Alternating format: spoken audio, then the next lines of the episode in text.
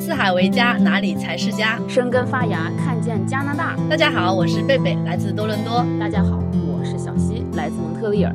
欢迎收听我们的播客。不知道大家对“老年”这两个字是怎样的定义？又或者说，大家有没有想象过自己老年时的样子呢？今天呢，我们就请到了一位很特别的嘉宾，八十八岁的张奶奶。来分享她的老年故事和人生经验。小西和张奶奶呢是忘年交，我总是从小西口中呀不断听说张奶奶这张奶奶那的，所以在进入今天的正题之前，我们先请小西来做个张奶奶的简单介绍。好的，好的。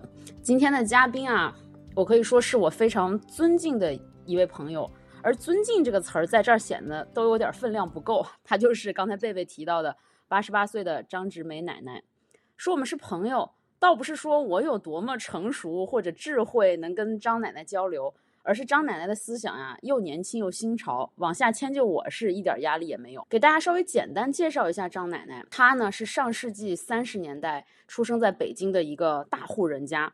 从小呢就上的是教会学校，但是在那个年代，他的境遇啊，大家其实可想而知。经历了这个波折的前半生，在他五十岁的那一年，反正我用我的话描述，就是他在完成了所有为别人而活的角色之后，终于决定要出国，要来好好活自己的人生。他靠着自己努力求学、找工作，开启了人生的第二个篇章。也就是在这个时候呢，也是迎来了人生的精彩迭起。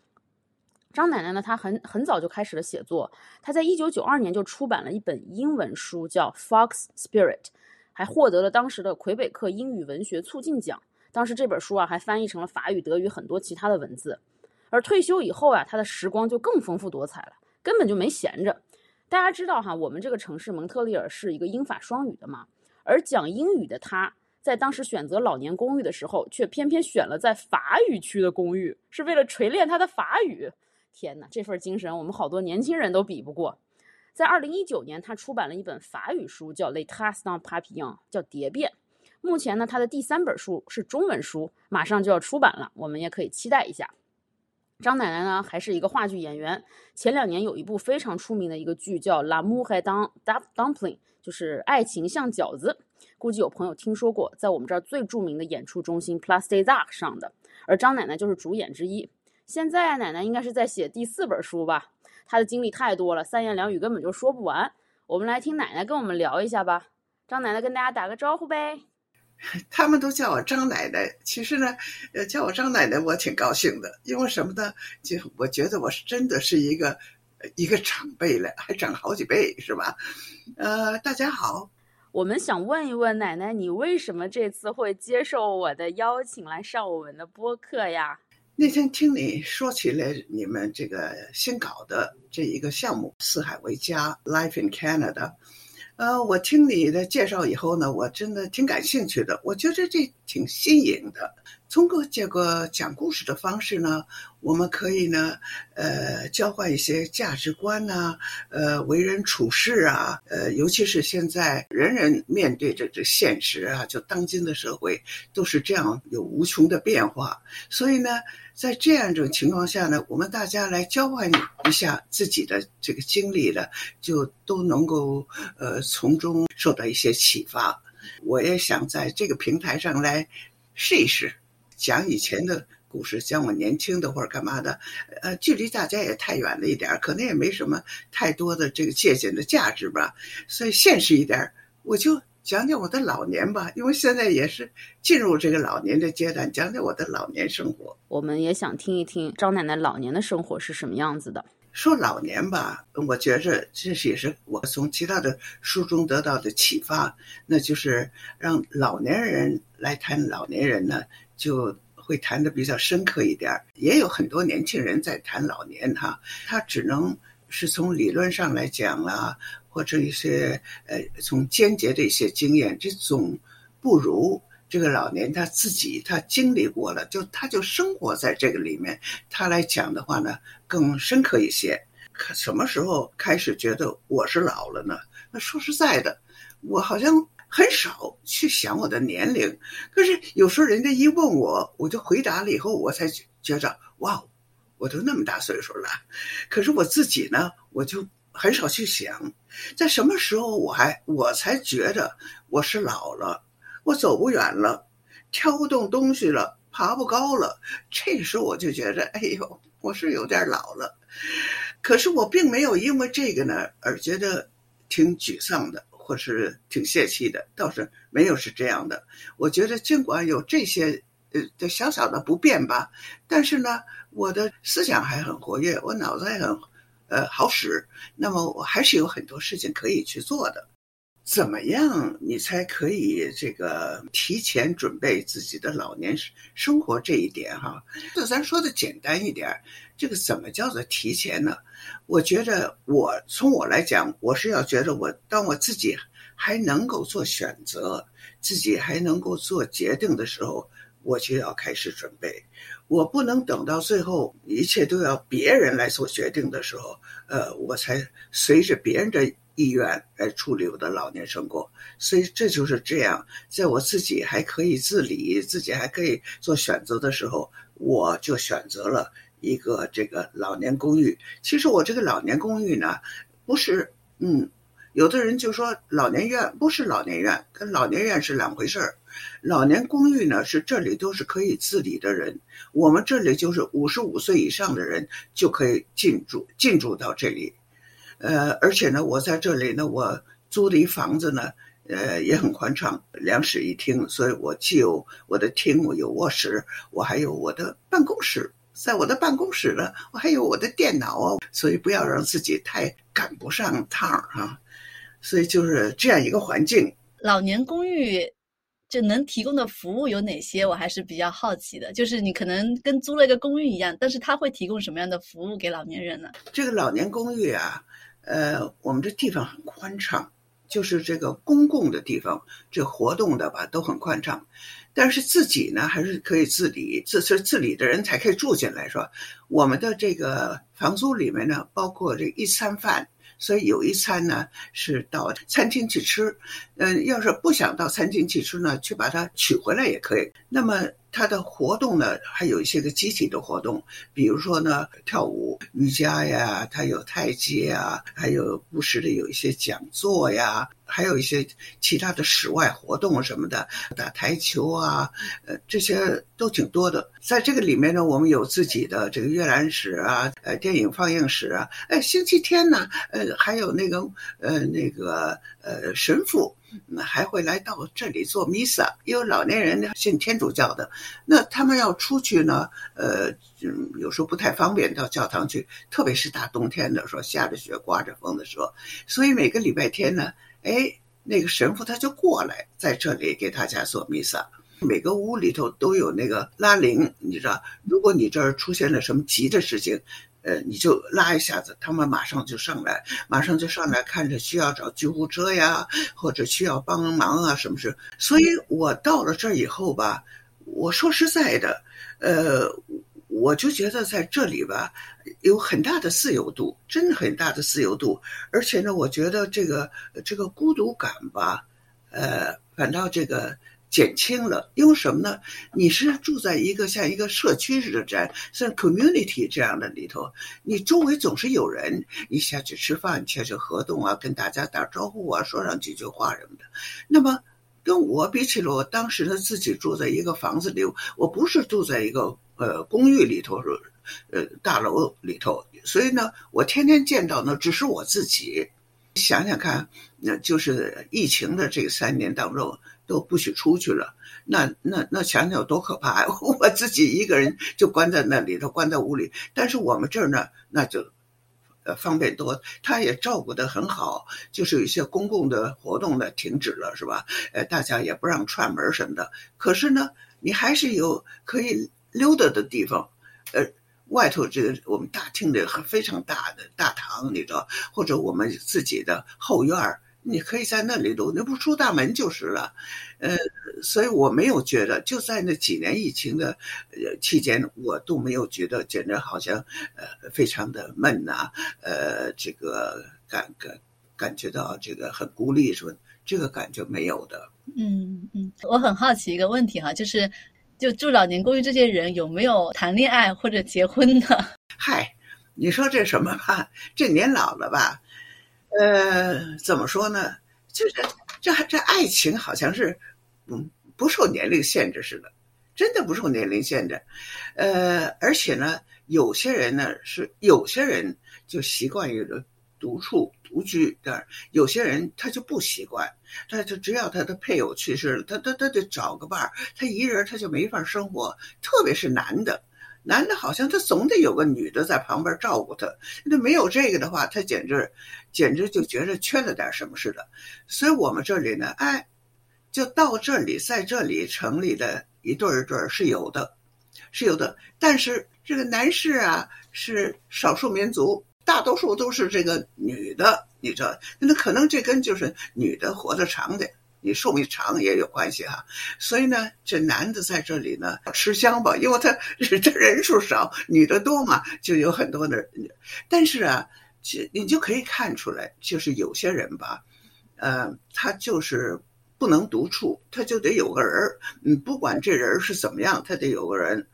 但是还是有不少女的，其实就是像我这样的，你知道，就是。非常喜欢读书，你再让我跟一个人生活在一起，我我生活不了，我我我我我受不了。所以呢，这就是个人选择，你知道。但是同时呢，也有处处合不来的，你知道，又分手了，又换个别人了，这也这也有。当然还有 还有这个呢，呃，而且那个人家新处的一对儿啊，别人也有人看着挺羡慕的，呃，和甚至有的时候有点吃醋的也有，对。都有，你这这这人嘛，他这些都都不受年龄限制的，而且我们这还有不少同性恋的，这男的同性恋的，女的同性恋的都有。老年人他们谈恋爱啊，或者是分手啊，就你观察过来，有没有比年轻的时候，你比年轻人会成熟一点？有的人他这个分手的话，就是在有的人成熟一些的哈，但是有的人呢，呃，这这不够成熟的人，这里也不少。呃，你别以为年纪长了就成熟了，活了几十岁的、七八十岁不成熟的，呃，有的是。呃，特别是要不然，特别是男的，你知道，你不叫男小孩嘛，你知道，就是，所以呢，这个都有。因此，我有时候我就这样看，嗨，人毕竟是人，不管你多大年纪，都是这样子的。张奶奶，你生活了近接近快一百年的时间了哈，就是社会啊、文化呀，包括你后来又移民，就您周围这个环境啊，随时都在变化，而且可以说是这种发生这种巨变哈。所以我很好奇，就是说，呃，您对这个父母和子女的这种关系和相处方式的理解上有没有发生一些改变？然后以及呃，您对这个孝顺的理解有没有发生一些变化？因为我父母他们是浙江人哈，呃，浙江温州的，早很早就离开了，所以家乡的人都没有来往了，也没有了，你知道，也没有了我们，所以我们没有什么亲戚，就没有什么亲戚周围，什么什么什么姑姑爷爷呃姑姑啊舅舅啊，或者是这叔叔什么，这都没有。就是我父母吧，就是可能跟他呃的受的这个教育背景也有关系，因为。父亲是留学的嘛，所以我们家里很自由，也很民主。就是说，怎么说呢？他的我呃，他不太那个呃呃管我们。所谓管我们，就是那个强制的要怎么怎么怎么地的那样的严格的那种管制没有的。所以就给我们很大的自由度。所以我觉得呢，我是在这样一个环境长大的，但是呢，呃，并不等于说是不听话。你知道这个，他从小就就知道在家里要听话。呃，我就是再怎么着，呃，我我算是人们小时候就说我任性啊。我再怎么着，我跟父母是不顶嘴的。呃，那父母说了不愿意听，撅着嘴我就走了，是吧？但是不顶嘴的。就这个呢，就是说，呃，跟我跟我的这个下一代呢。就不太一样了。我有俩女儿哈，两个孩子也是像国内那种孩子似的，一些听话。中国的孩子以前都是这样的哈，可是到了国外以后呢，他们看了这个国外的这种受国外的这种生活的影响和教育的影响，他们就不太一样。呃，开始的时候呢，我还觉着，哎，怎么总有自己的主意了呢？是吧？觉得 后来觉着呢，我应该让他们有自己的主意，因为他们必须要在这个社会生存下去。呃，所以我我也就很多事情由他们说了，他们嗯不愿意听我的嘛，就就不听了。好了，那你们你们就自己去那什么，自己去。呃，特别是有那个小的女儿来的时候才十几岁，你知道，十六十六岁吧，那时候呢，嗯，也正正在那个那个那个性格呀各方面都在定型的时候，是吧？所以有些东西呢，他夹在这种两种文化的当中，有时候他他就分辨不清，是吧？那个正确的与不正确的，这时候我要提醒他一点。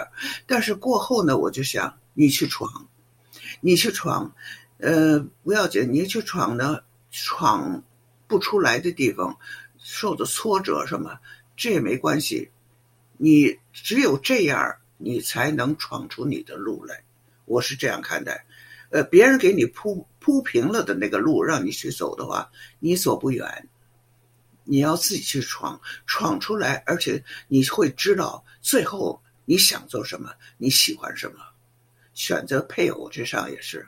那么。他年轻的时候很活跃，也很聪明啊，有过好多个男朋友。我只会在旁边，我就提，比方说这个男孩子你要注意他哪一方面，就是。可是如果人家正在好的时候，你也不能让人家分手，对吧？你只能说提醒一些注意的地方就可以了。我对这个子女，我真的没什么依赖的。我这个人本来就是不太愿意依赖别人的，你知道，所以他们呃关心我，不时通通电话来看看我，呃，这就是孝顺了。我没有想像这个传统的这个父母当中，就是那样的去要求这个呃这个子女的那种孝顺。你你你一定是养儿防老啊，这些东西你一定得照顾我怎么的吧？没有。我这防老，我自个儿来，我自个儿来处理，我自个儿来决定，我自个儿来给我创造我认为是必要的条件。所以，呃，张奶奶，您当时就是选择搬入老年公寓的时候，呃，有想过说要去跟自己的孩子去一起住，跟他们一起住啊？你说，哎，我这跟你说，这个我知道，搬入老年公寓啊，这个对很多人是吧？咱不说光光光对中国人，对西人也是这样。走这一步是很难的，倒不是说这条件不好，我这条件真的很好，我现在我过得很舒服在这儿，你知道。但是我有些朋友，新人的朋友，让他们去走这一步，因为这一步等于好你人生的又一个阶段，而且呢，就是说你要承认你是老了。那不是老年公寓嘛？是不是？就是老年公寓，他才进这个地方。很多人不愿意面对这个，也不愿意承认。你知道，我我是觉得，我承认我是老了，但是我服不服老，那是另外一回事儿，对吧？是这样子的。呃，所以呢，我在选的时候，我这个选这老年公寓，说我根本没有经过儿女的同意，或者他没有他们的建议，说你在哪儿找一个，我自己。去参观了几个老年公寓，参观了几个老年公寓。我为什么选在这儿呢？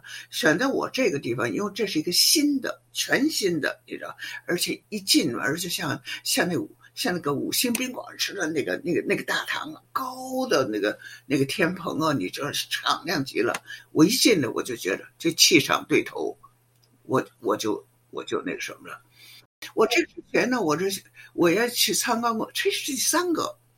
我参观的之前，我去参观两个，一个在那个那 c o s t a Rica 那边呢，那都是犹太人的那个区里头啊。我觉得这犹太人的区里头呢，可能是会这个呃好一点吧，会条件好一点，我就去了。那可是它是一个比较老的这个老年公寓了。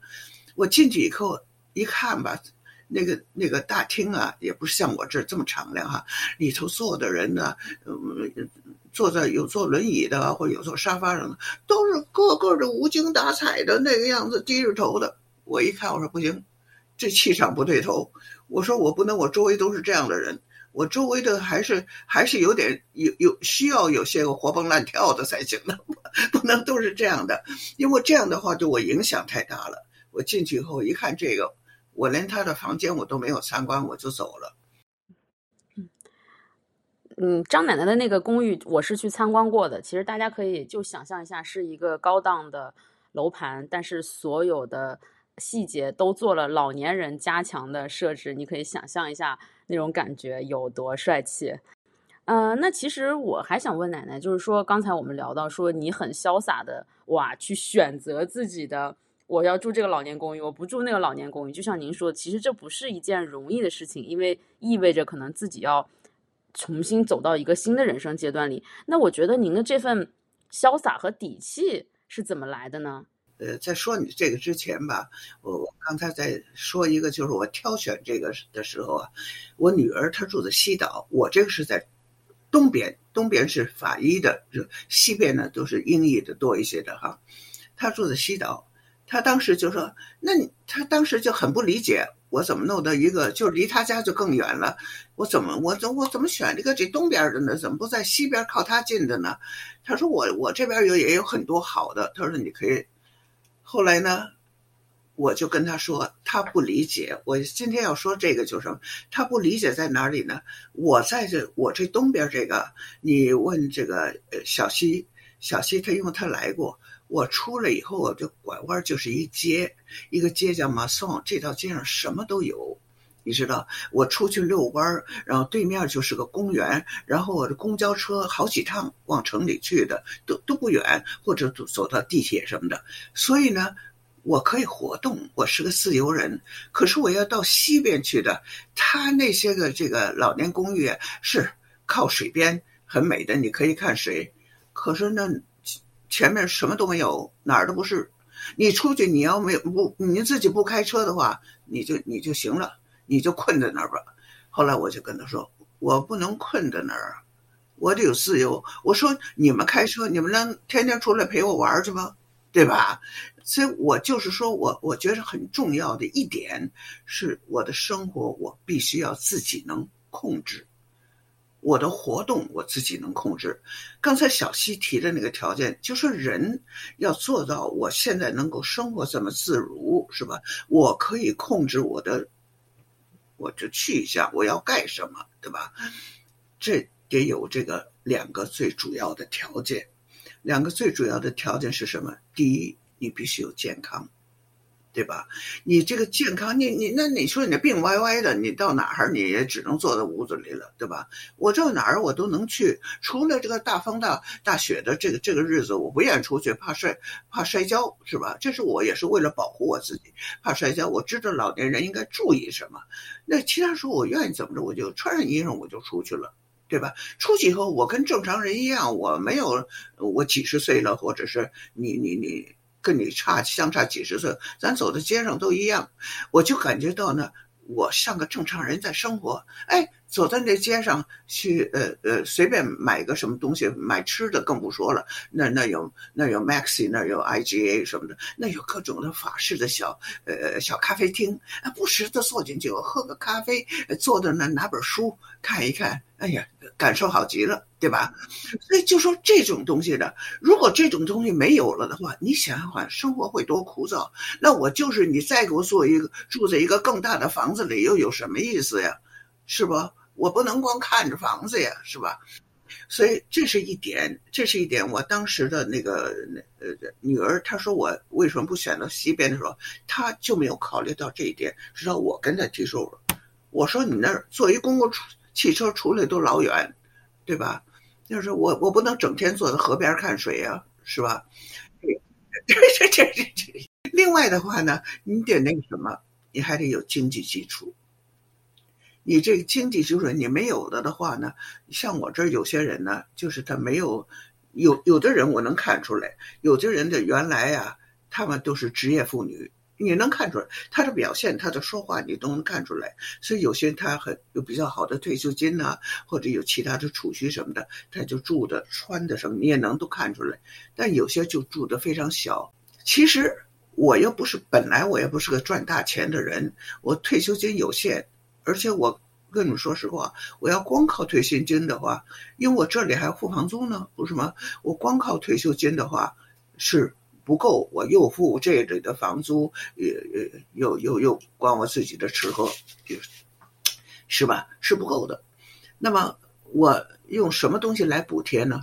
就是我的一栋房子，就是我这房子后来我把房子卖了，就我搁那儿，我用来补贴我的生活，富富有余。因为两个女儿，我把她们带到这儿以后，我就说：“The future is yours，你自己去闯你的路。”呃，他们俩都不错，嗯，生活都不错，所以呢，都都都经经济条件都不错。你说不需要我，我也不需要为他们担心什么，那么我也不需要他们来帮我，就是在经济上，我也不需要他们来帮我。我要我要自理，经济我也要自理。自理的话，就说我爱怎么花我就怎么花，我爱买什么我就买什么。如果有时候我买一个东西买贵了。没事儿，是我自己愿意，我喜欢，因为我现在买东西的原则就是这样。其实我有很多很多的衣服，小西他都看见了，很多很多的鞋，我这一辈子穿不完的，你知道？呃，按理说我应该是什么都不买了，我不像以前似的了，是吧？年轻一些的时候还还要还还还要多多买一些，但是我偶尔我还会去买。我就其实我完全不必要，但是我偶尔还要还要去买，为的是什么呢？就是我喜欢，喜欢我就去买。这人在连喜欢都都都都都要这个呃，这都都都要这个限制一下的话，那太没劲了。你那这生活太太太没意思了。你说你说是不是？所以我就是这种的想法。而且呢，我记得有一个我以前去美国一个朋友那里去了。我们来讨论过，其实他也是我这个年龄哈，呃，他已经去世了。现在，我们俩曾经讨论过，走在美国的那个第五大道上的那个商店里去看一些东西，想着要买的时候，就说人为什么要买东西啊？Why do we need to buy？你知道？呃，他说他也曾经问过一个人，说干嘛？因为我们说 we we really don't need it，是吧？那么，呃，他就说是 it's。For the joy of the moment。后来我想，也是，我们连这种 joy of the moment 我们都得放弃掉，干嘛呀？对吧？就是说，人生当中不时的你需要些什么点滴的快乐，这种东西，买一个你喜欢的东西，这也是一种点滴的快乐，也是生活的一部分。就这样，所以呢，我现在我就是这样的，就这个态度。听奶奶聊了这么多哈，其实我们可以发现，虽然奶奶是长我们两辈儿，但是其实她的观念是非常先进的。那其实奶奶，我们想问一个可能没有如果，但是我还真的挺想了解的一个问题，就是如果您可以重新来过，重新活一遍，或者说您对现在的年轻人，对我吧，比如说有没有什么人生建议呀？有没有什么？我这个半辈子过了半辈子没有选择的这个日子，你知道吧？这后半辈子呢，我就是可以选择了，是不是？或者说，我没有另外一个 model，就是说我如果选择的话，我要过那个像那个人的那样的生活哈，我没有这个，我没有这个 model，因为我只有跟我自己来比，对不对？你你可能这个跟可能我一向都不爱跟别人比的这个关系，呃，所以我就是想，呃，如果我有选择的话，呃，我要好好的学习，就是好好的学习，好好的正规的学习，学我想要学的，那个发挥我的所长。因为什么？我觉得我这个为什么呢？我说这个的话，呃。因为我的这个前半辈子，太多的东西是在靠自学，太多的，我一生当中很多的东西都是靠自学获得的，所以我如果我重新来的话，我要好好的正规的去学习我想要学的，所以就这个。那么，呃，据说如果我给现在的年轻人呢，有什么这个，嗯。有什么建议呢？我觉得人呢，呃，当然人人都要有理想、有追求，是吧？有理想、有追求呢，这里头很重要的一点呢，是要有独立思考，要有这个呃创新的精神，要有这个呃自我价值。这种东西很必须，你不能这个随大流，人家说什么好你就说什么好，人家要做什么你就做什么，那你那你在哪儿呢？你要找到你的位置，你自己的位置，要做到这些的话，这里头就有一个一个人的呃呃最重要的品质是什么的问题了，这里头我认为是要诚实。我认为最重要是你对自己要诚实，对他人要诚实。我非常赞同说一个人要诚实，我觉得我也是要对自己诚实，然后也不要糊弄别人。然后我想特别特别想要知道，就是您所理解的这个人的自由到底是什么？其实吧，自由这东西啊，没有绝对的，没有绝对的自由，自由是相对的，它是有原则的。而且是有标准的，呃，怎么说呢？呃，你你你就不能放任。有些人把这个自由这个东西吧，就弄得这个理解就歪了，你知道？就觉得我就放任，我爱做什么就做什么，我爱什么，这不是你爱爱就怎么着？你如果对吧？如果你就是你做的这事儿，你都去伤害了别人，那你还什么？你爱怎么就怎么着？这你你的自由啊，你的自由。如果你的自由是建立在这个别人的痛苦之上，这就这就不是自由，这就是你不应该做。所以呢，呃，我呃曾经曾来这之后吧，有很多的就是在采访当中啊，尤其是这个呃西人的采访里头，就问我说，为什么要到西方来？后来我就说，我如果我说是为了寻找自由的话，这个题目就太大了。因为自由这个题目的大，那么我只能说，我是为了寻找自己，寻找自我，就是这样子。所以呢，我觉着我在这里，你看，在这里有很大的自由度，对吧？这个很大的自由度呢，我最欣赏的两个就是我有自由选择的，我可以有自由选择，我可以自由自由的做决定。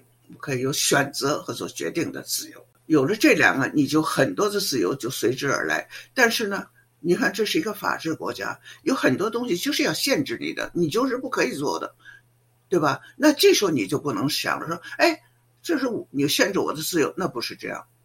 那你那种自，你那一方面的自由，该限制的还得限制。呃，张奶奶，我想问一下，就你这辈子有没有什么？后悔的事情 可以跟我们分享一下。曾经啊，也想过，也想过，就是说，有些人的这个呃呃婚姻很美满的，是吧？那么就是能够有更多的时间享乐天伦之乐啊这种东西。那么我在这个婚姻上呢，就是不不是不是很美满的。这个方面呢，我也羡慕过别人，你知道。也羡慕过别人，但是呢，呃，在羡慕这个过程当中吧，呃，我特别是特别是看到这个，呃，有的人有些个家庭那种夫妻之间哈，还还真不是跟那个孩子之间的夫妻之间的那种真诚的啊，那种相待，特别是那种能够讲得来的，我特别羡慕。能够有共同语言的、讲得来的、共同兴趣的这种，因为我一生当中呢，我我追求的这个配偶呢，是能够讲得来的、有共同兴趣的，这个思想是一致的。但是我就始终没有遇到这，你知道，始终没有遇到，所以我就不凑合了。我因为我觉着凑合的话呢，那就是为了有个家庭而家庭，为了有个丈夫而丈夫的话，这个。太不幸福了，对双方都不幸福，所以呢，我就这样就让他过去，就让他翻篇儿。可是这个东西呢，你说我后悔不后悔呢？我也没有后悔。为什么我没有后悔呢？因为在那种我非常清楚，在那种的环境下，我自己的这种这个教育背景哈，对吧？跟我的这个成长过程呢，我找不到我想要的那样很自然。我要找到了，可能还不自然了。我真的很很自然。我是处于那个新旧社会这个交接的这样一种东西。我曾经脑子里的有一些概念是那个，你知道，是那个旧社会的那个标准，而且有些东西我在这个新社会里我找不到了，已经，它已经没有了，不存在了。所以呢，我我只能是这样。因此，在婚姻这个上头呢，就是个人生活这个问题上，我走到今天我这样的话，我已经很满足了，我已经很满足。如果你问我有没有什么后悔，一件事情后悔是，我在我母亲去世之前，我没有见到她最后一面，这是我最后悔的一件事。其他的呢，没有没有后悔。对，其实非常感谢奶奶这么通透的分享，因为这些事情其实也是现在我们这个年纪的女性正身在其中也思考的。那么，其实我也有点想问一个，可能稍微有点，我不知道您会不会忌讳，但是一个比较长远未来的问题，就是啊，您是怎么看待死亡的呢？可不可以跟我们分享一下？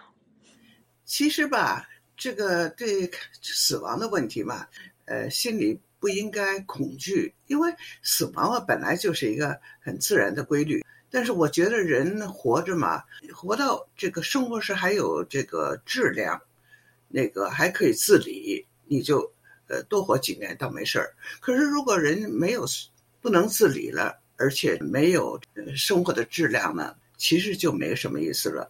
因此我是这样觉着的。呃，因为在魁北克吧，嗯，到现在他可以允许这个，呃，这就是法律法律上啊，是是合法的，他可以允许就是要求这个，呃，安乐死是吧？所以张奶奶，你是已经签了安乐死的这个协议是吗？我是这样的，呃，我还要去找一个这个公证人，要写一个，呃，他又跟遗嘱要分开的，是两个东西要分开的，而且这个是在。呃，魁北克呃省的话呢，必须是法文的，就是说，如果我到了那个该走的时候了，是吧？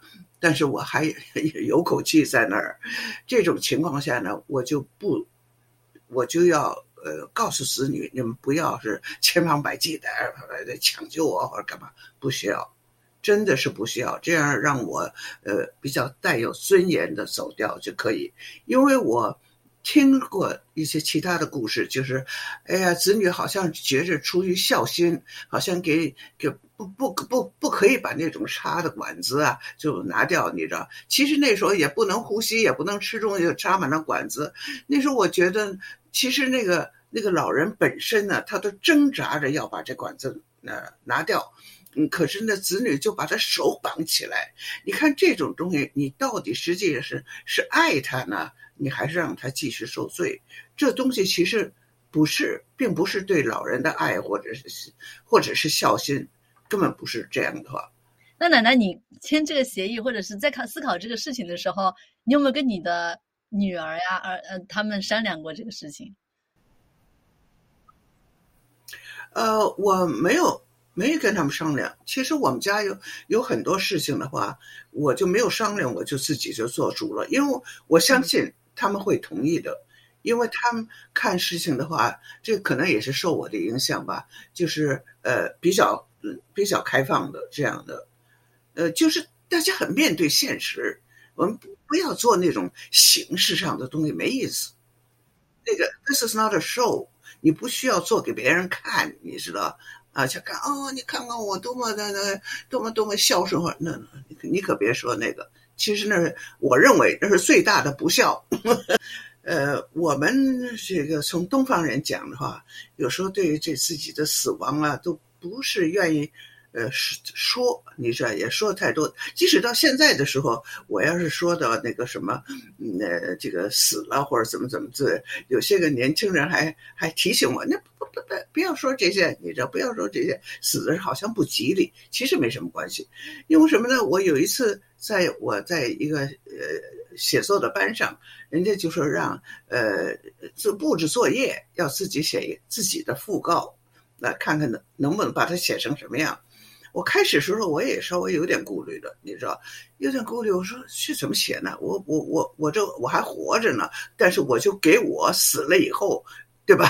这就就等于我我我是需要预演一下，你知道，这这好像有点不舒服似的。后来我也想开了，这其实没什么，其实没什么。后来我就作业的时候我也做了，我说其实这是，呃是是。东方人跟西方人的一一些个理念上的不一样。你比方说，呃，去到一个这个呃墓地去参观，是吧？这里的人很愿意到墓地，觉得非常的安静，也有很多的花儿，你知道吧？那好像那些灵魂呢，这个死死去的灵魂以后，都在那很安静的躺在那里，呃，是这种感觉的。所以这个呃，空气也新鲜，有很多树啊什么的，嗯，那个你看那个墓碑也都不一样的哈。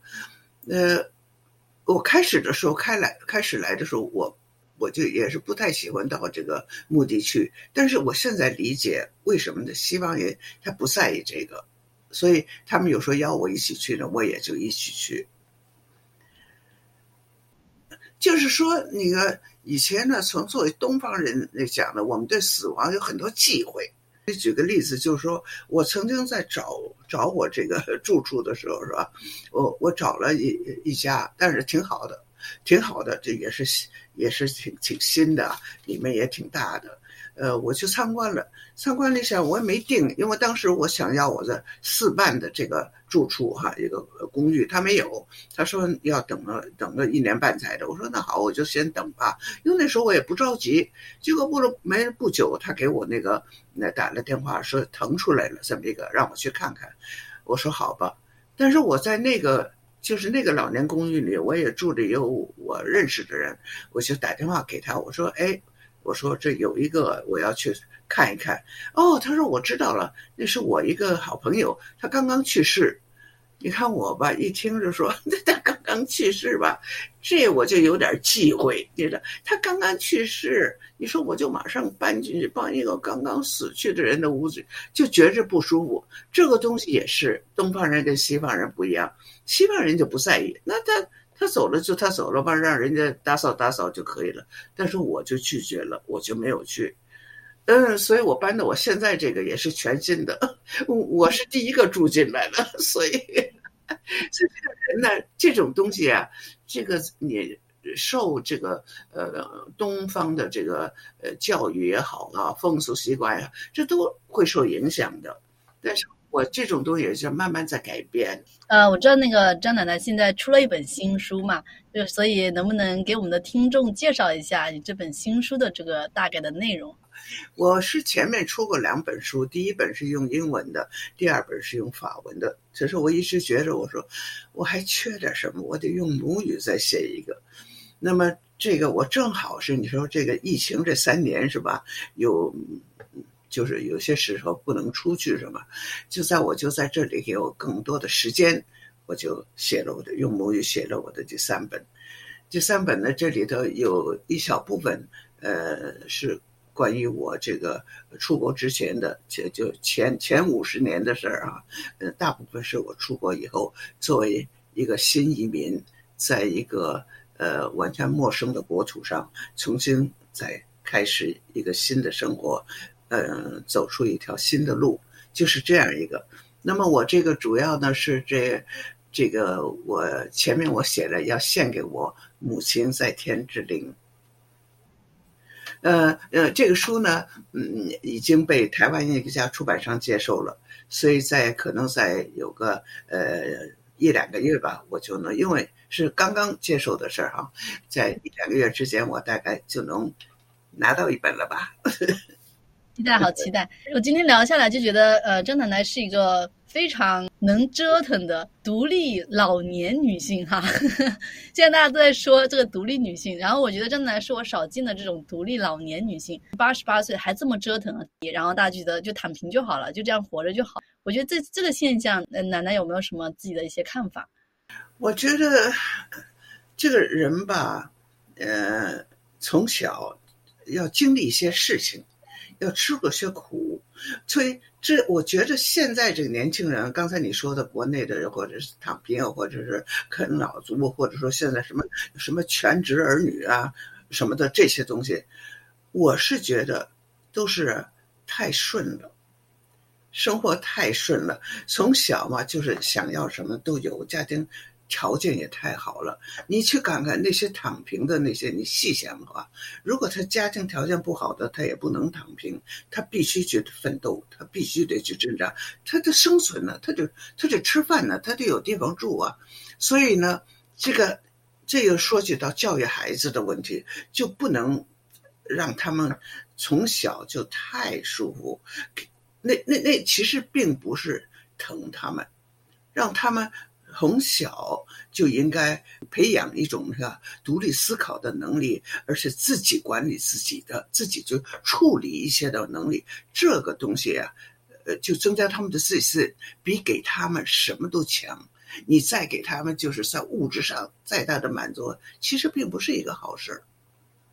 所以我是我是这样，就为什么就是。你你细看看，那是那些躺平的那些的，当然这跟有些时候跟他那个大环境也有关系，是吧？嗯，但是你看看他的成长过程是这样，所以这个这个理念也是跟这里的不一样。这儿我给你举一个很小的例子，这个这里的孩子要是摔倒了的话，要是在国内的话可不得了了，马上就说哦，看看摔疼了没有啊，或者怎么样是吧？就马上。这里的的摔疼让他自己爬起来，你爬起来，掸掸那个身上的土就往前走了。这个很小的地方就说明，而而且你这从小就让他感觉到他有这种能力，而且有些时候呢，让他分辨这个对错的时候，给他让他去分辨，你不要就就都给他做你的主张，你说是怎么着，你去怎么做是对，怎么做是不对。所以我就觉得就很大的不同。所以这里孩子，你看这里的孩子十几岁的时候，对吧？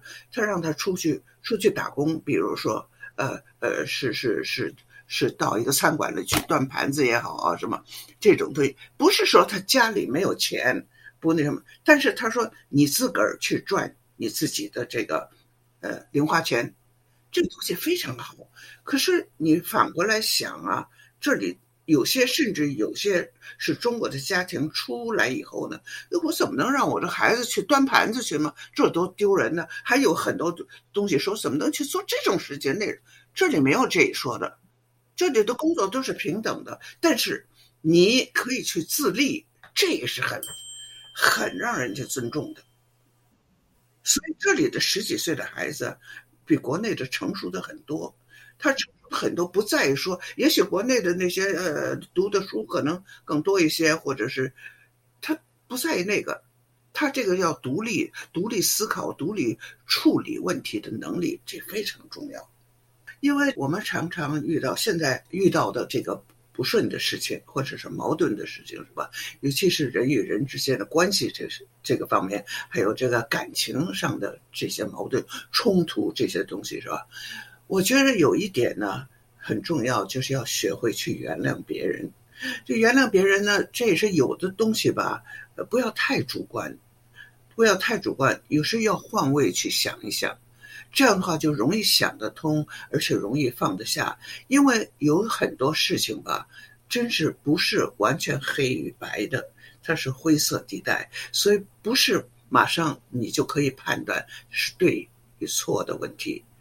所以呢，而且况且，尤其是感情上的这个人与之间情感上的这东西，呃，况且呢，那有些东西呢，你还是不会是有答，没有什么答案的，没有。而且生活当中，我跟你说，不是像你做数学似的有标准答案，没有标准，是要要要要懂得呢，就是这个这个包容，就是。说起这这种人，就说好像你这是有点有点教条似的哈，有点这个是确实人是需要包容的，有一个大的心，有一个大的心，这样你才能放得下，你才能这个呃过得愉快。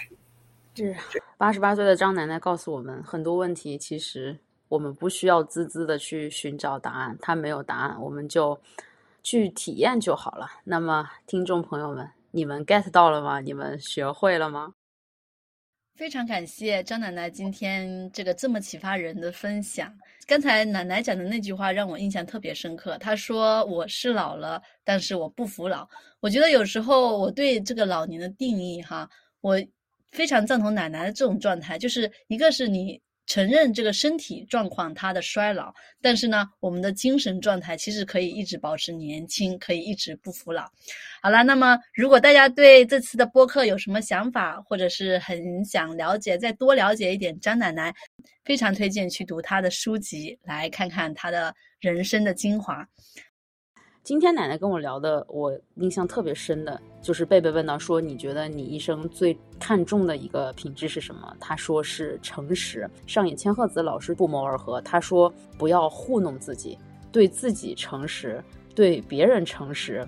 我觉得所有智慧的女性，可能最后殊途同归，都达到了这样一个认识吧。我觉得至少对我还是非常受用的。我不知道对于听众朋友们，你们觉得怎么样呢？